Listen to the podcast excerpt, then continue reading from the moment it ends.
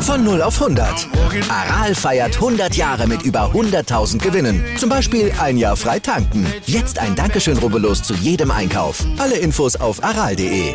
Aral, alles super. Guten Morgen zu Stand jetzt im ersten Sportpodcast des Tages. Auch heute unterstützt vom Sportinformationsdienst vom SED. Mit mir, Andreas Wurm. Und mit mir, mit Malte Asmus und im Gegensatz zu unseren Omas und den Spielern von Paris Saint-Germain sind wir natürlich keine Umweltsäue. Wir sind heute Morgen weder mit Flugzeug noch im Strandsegler an unsere Mikrofone gereist. Ja, wir machen sowas noch viel klimaneutraler, ja, aus dem Homeoffice, obwohl... Ja ist heiße Luft oder was fabrizieren wir hier? Ist das wirklich klimaneutral? Ich weiß es nicht genau. Ich weiß es auch nicht genau, aber was ich weiß ist und äh, dass wir euch heute über die Krise bei Bayern-Gegner Inter aufklären. Wir hören das Loblied von Basketball-Nationalspieler Johannes Thiemann auf Moritz Wagner und auf das Kölner Publikum und wir erzählen euch, was die neue NFL-Saison so bringen wird. Ja, und wir würden uns freuen, wenn ihr uns liked, uns besternt, rezensiert und natürlich abonniert. Das geht übrigens überall, wo es Podcasts gibt. Aber jetzt bringen wir euch erstmal auf den ganz aktuellen Stand jetzt mit unserem SID Newsblog und den gibt's nur hier. Darüber spricht heute die Sportwelt. Stand jetzt. Die Themen des Tages im ersten Sportpodcast des Tages. Stand, Stand, Stand, Stand. Jetzt mit Andreas Worm und Malte Asmus auf meinsportpodcast.de. Analyse. Bayern Münchens Mission Istanbul beginnt heute in Mailand zum Champions League Start.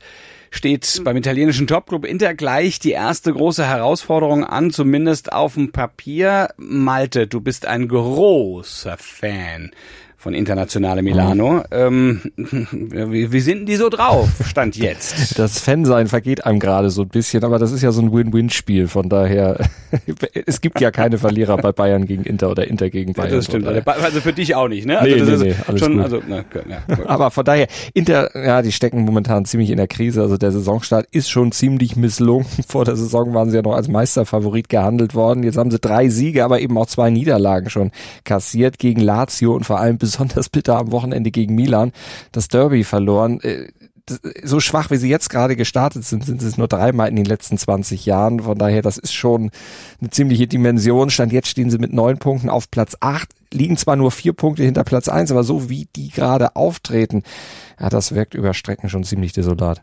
Ja gut, jetzt ist der FC Bayern München natürlich auch kein Aufbaugegner für Inter Mailand. Naja, vielleicht ja doch, man weiß es nicht aus der Vergangenheit, aber man kann nicht aus der Vergangenheit leben, sondern muss fragen, wo hakt es denn besonders momentan? Ja, und das überrascht bei Inter. In der Defensive, die haben acht Tore schon kassiert in den paar Spielen bisher drei gegen Lazio, drei gegen Milan und äh, ja, acht Tore, das ist mehr als alle anderen Clubs in der oberen Tabellenhälfte in der Serie A.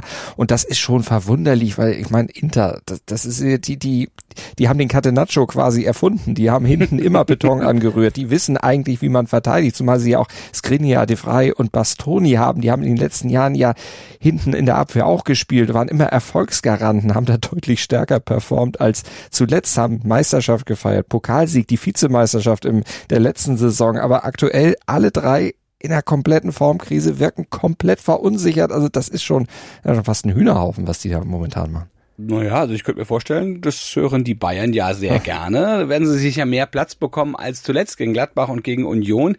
Ähm, werden ihr variables Spiel im Angriff besser zur Entfaltung bringen können, vermutlich. Aber woran können diese Probleme bei Inter denn liegen? Ich meine, die, die verlernen doch nicht von jetzt auf gleich die Defensivarbeit, dieses eins, einmal eins, das, das, das, der, der Abwehr, das geht doch, das, das hat mir doch drauf. Eigentlich ja, aber deshalb sind bei Inter ja auch alle ratlos. Die Fans, die Medien und leider auch der Trainer Simone Inzaghi, der hat auch keinen Plan, woher es kommt und vor allem hat er keinen, um das dann tatsächlich mal abzustellen. Aber man muss ja auch sagen, Abwehr ist ja nicht nur, oder Abwehrarbeit ist ja nicht nur hinten die drei, die da dann alles auf den Deckel kriegen, sondern Abwehr fängt ja auch vorne an. Und das ganze Gebilde Inter ist momentan ziemlich fragil und wackelig. Die Führungsspieler auf allen Positionen haben nicht annähernd ihre Topform. Sogar der hochgelobte Nicola Barella, der ist auch ein Schatten seiner selbst. Und dann fehlt ja vorne auch noch mit Romelu Lukaku, der ist verletzt, auch noch die Sturmspitze übrigens auch gegen Bayern. Das werden die natürlich auch gerne hören. Uiuiui, ja, also die italienischen Sportzeitungen, die sind natürlich davon überzeugt, die Bayern sind klarer Favorit, aber die Bilanz der letzten Duelle spricht eher für Inter. Also 2011, ne, da setzten die Mailänder ja im Achtelfinale richtig äh, einen drauf und, und, und, und schossen sich sozusagen gegen die Bayern dann ins Viertelfinale. 2010 gewannen sie gar das Finale gegen die Bayern. Mhm. Ja, gut, aber damals hatten sie auch noch eine funktionierende Abwehr, ne? Ja, aber auch Mourinho als Trainer. Von daher, äh, wenn es da mit der Abwehr nicht klappt, äh, dann weiß ich auch nicht. Aber Inzaghi ist eben kein Mourinho. Interview. Ja, die deutschen Basketballer sind mit drei Siegen aus vier Spielen weitaus besser als erwartet in die Heim-EM gestartet, auch wenn sie mit der 80 zu 88 Niederlage gegen Slowenien gestern einen Rückschlag hinnehmen mussten und jetzt nicht mehr aus eigener Kraft den Gruppensieg schaffen können. Aber sie haben ja trotzdem schon vorzeitig das Achtelfinale erreicht. Ja, und im SED-Interview hat äh, Johannes Thiemann auf die Frage geantwortet, wem er denn ähm, als Gegner für dieses Achtelfinale am 10. September in Berlin sich wünschen würde. Wir versuchen jetzt erstmal uns auf uns zu konzentrieren, einfach, es ist, klingt immer wie eine Phrase, aber es ist, also ist auch eine Phrase, aber wir wollen, wir wollen, wir wollen einfach das, das beste Team sein, das wir können. Und ähm, dann ist uns erstmal egal, gegen wen wir spielen, aber wir versuchen natürlich als Gruppenerster uns da möglichst äh, ja, gut zu positionieren. Einer der Väter des aktuellen Erfolgs des DBB-Teams ist Franz Wagner. Wir haben seine Leistung gestern ja hier auch schon mal gewürdigt. Thiemann macht das jetzt aber auch nochmal. Ja, ist unglaublich. Also 21 Jahre und spielt mit einer Selbstverständlichkeit, als ob der schon in seinem 15. NBA-Jahr wäre. Also es ist, ist unglaublich. Es ist schön zu sehen, dass, dass Franz diese diese Rolle angenommen hat und dass er jetzt auch wirklich einer der, der Leistungsträger ist. Auch in Orlando spielt er unglaublich in seinem Rookie-Jahr. Also es ist wirklich, ist wirklich beeindruckend. Ich freue mich unglaublich für ihn, dass es, dass es so für ihn läuft. Aber neben Wagner ist auch das Publikum in der Kölner Arena ein ganz wichtiger Faktor für den Erfolg des äh, DBB-Teams. Es ist einfach so schön zu sehen, dass äh, ja, die deutsche Nationalmannschaft so unterstützt wird dass äh, so viele Fans in die Halle kommen und äh, so eine Energie geben. Also das ist, ist ein mega Gefühl. Man merkt schon einfach, diese Unterstützung in der Halle ist was ganz Besonderes und ich glaube, das ist auch was, was uns dieses Jahr echt stark macht. Und das konnte Bundestrainer Gordon Herbert nur unterstreichen. Tremendous atmosphere, great support. Has really been a, a six man for us. It's been unreal. I mean, just, uh, um, you know, I've never seen anything like this in Germany. Naja, hoffentlich dann auch heute wieder im fünften Spiel gegen Ungarn. 20 Uhr ist Tip-Off beim Gruppenphasen-Abschlussspiel. Heute in der Sportgeschichte. Am 7. September 2011 erlebte der Eishockeysport einen der schwärzesten Tage seiner Geschichte. Hm, heute vor elf Jahren, da stürzte eine Chartermaschine kurz nach dem Start vom Flughafen Tunoschna der russischen Stadt Jaroslavl ab. Unter den 43 Opfern die komplette Mannschaft der KHL-Mannschaft Lokomotive Jaroslavl. Ja, und auch der deutsche Nationalverteidiger Robert Dietrich war erst kurz zuvor von den Adlern aus Mannheim nach Russland gewechselt. Im Frühjahr zuvor hatte er noch mit der deutschen Nationalmannschaft bei der WM in der Slowakei das Viertelfinale erreicht und dann wollte er mit 25 Jahren neues Kapitel in seiner Karriere aufschlagen, beziehungsweise seine Karriere nach einem missglückten Nordamerika-Abenteuer bei den Nashville Predators äh, wieder in Schwung bringen.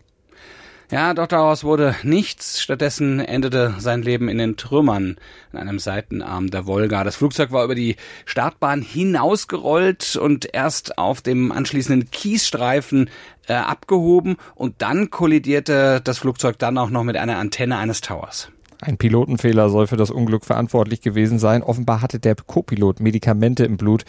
Ja, und dann während des Starts wohl die Bremsen aktiviert. Analyse. In der Nacht auf Freitag, da geht's schon wieder los. Die neue NFL-Saison startet mit dem Duell zwischen dem amtierenden Super Bowl-Sieger Los Angeles Rams und den Buffalo Bills. Und das ist zum Start schon gleich mal ein richtiger Hammer. Ja, also ich, ich verrate dir nichts Neues, wenn ich sage, ich freue mich schon auf den neuen Start. Ist auch gleich das Duell zweier Mitfavoriten, die sich Hoffnungen machen. Am 12. Februar dann in Glendale, Arizona im Stadion der Arizona Cardinals im 57. Finale zu stehen. Ja, du sagst Mitfavoriten. Wer gehört noch dazu, zu diesem Kreis? Ja, musste natürlich immer die Tampa Bay Buccaneers mit Tom Brady nennen. Solange Tom Brady da noch spielt, ist er halt immer mit favorisiert. Der ist ja, ähm, hat ja einen Rücktritt vom Rücktritt gemacht und ah, ich vermute fast, dass wirklich zum letzten Mal wird er um den Meisterschaftsring irgendwie kämpfen wollen. Es wäre sein Achter. Genau, also das ist, das wäre schon, ich meine, er ist ja jetzt schon, das ist ja jetzt schon Fabel, ja, in einer Welt, die, die sonst äh, noch nie jemand in irgendeiner Art erlebt hat. Aber gut, wir, wir sind sehr gespannt darauf. Im letzten Jahr hat er ja auch den Dämpfer bekommen. Ansonsten sind die Cincinnati Bengals mit Favorit. Das freut mich sehr, weil ich Joe Burrow einfach großartig finde. Ein ganz junger Quarterback, hochtalentiert und Jamar Chase, also die wollen nach der bitteren Super Bowl Niederlage im letzten Jahr, also in der letzten Saison gegen die Rams selbst nach dem Titel greifen. Patrick Mahomes und die Kansas City Chiefs nehmen ja ihr drittes Endspiel in vier Jahren dann ins Visier. Ja, und die NFL, die kommt ja in dieser Saison auch nach Deutschland zum allerersten Mal. Dauert auch gar nicht mehr so lang.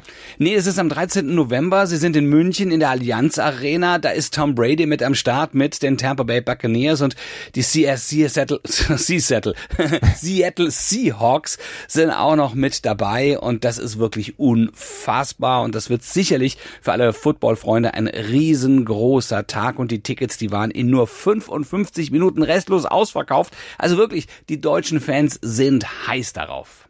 Es haben nur Leute Tickets gekriegt, die auch Seattle Seahawks, Seattle Seahawks äh, relativ schnell hintereinander aussprechen können. Ja, also ja, du richtig, wärst nicht in die äh, Verlosung gekommen. Nein, nein, das ist richtig ähm, und zwar völlig zu Recht. Aber ich mach dann, bin dann wieder ein Couch Potato und guck das von zu Hause aus. Ist auch ganz schön, ja. Also, mh, mm, also was, was ist. Ich bin sehr, sehr gespannt. Also das, das wird, das wird wirklich großartig. Gibt es denn auch deutsche Spieler, auf die wir in der NFL-Saison achten sollten? Aber ja, aber ja, wir sind äh, da auch gar nicht so schlecht vertreten dafür, dass wir keine ausgesprochene Football-Nation sind. Es gibt zum Beispiel Amon Ra. Brown von den äh, Detroit Lions, hat eine wirklich überzeugende Rookie-Saison gespielt, hat sich mit sechs Touchdowns als Wide Receiver in der Liga einen Namen gemacht. Sein Bruder EQ wechselt von den Green Bay Packers zu den Chicago Bears und will dort jetzt also den Durchbruch versuchen. Und der dritte im Bunde, das ist Fullback Jacob Johnson.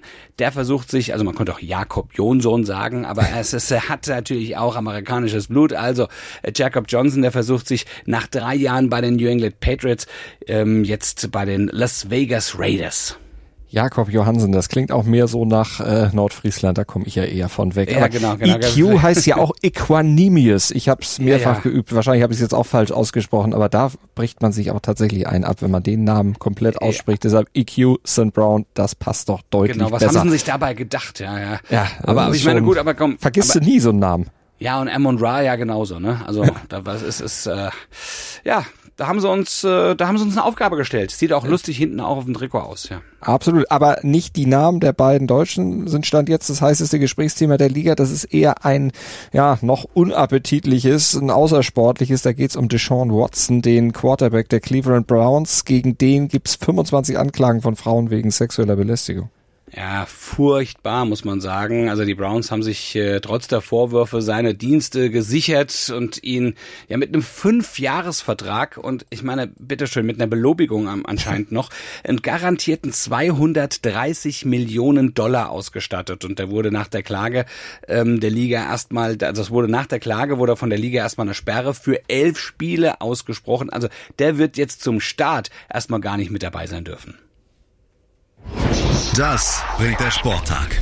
Stand jetzt. Aber dabei sind am heutigen Sporttag Fußball, Basketball und Tennis. Das steht nämlich heute groß auf dem Programm. Bayern München, Bayer Leverkusen und Eintracht Frankfurt. Alle drei spielen in der Champions League. Bayern bei Inter, Leverkusen beim FC Brügge und Frankfurt zu Hause gegen Sporting.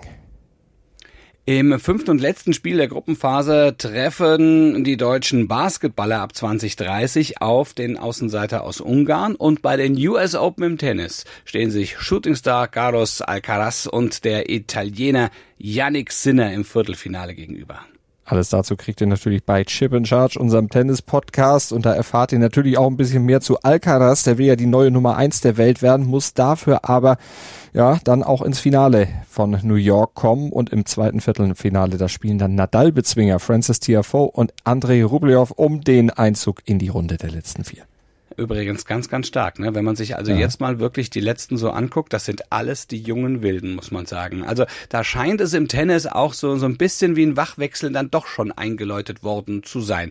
Und ich glaube, Alcaraz ist nach den US Open tatsächlich äh, die Nummer eins der Welt. Wir werden das aber für euch natürlich auch äh, mit Chip und Charge im Auge behalten. Und wir sind dann auch morgen wieder für euch da. Ab 7.07 Uhr. Ja, wir sind immer einsatzbereit, wenn ihr uns braucht, in eurem Ohr, im Podcatcher eurer Wahl oder auf meinsportpodcast.de.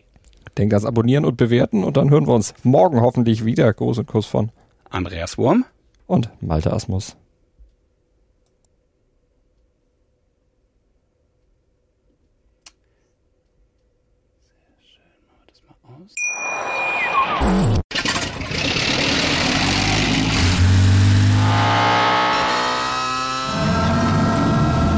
Von 0 auf 100. Aral feiert 100 Jahre mit über 100.000 Gewinnen. Zum Beispiel ein Jahr frei tanken. Jetzt ein Dankeschön, rubbellos zu jedem Einkauf. Alle Infos auf aral.de. Aral, alles super.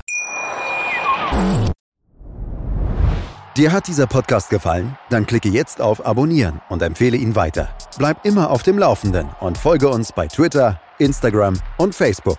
Mehr Podcasts aus der weiten Welt des Sports findest du auf meinsportpodcast.de.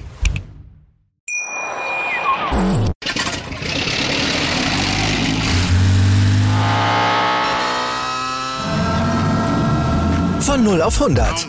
Aral feiert 100 Jahre mit über 100.000 Gewinnen. Zum Beispiel ein Jahr frei tanken. Jetzt ein Dankeschön, rubbellos zu jedem Einkauf. Alle Infos auf aral.de. Aral, alles super.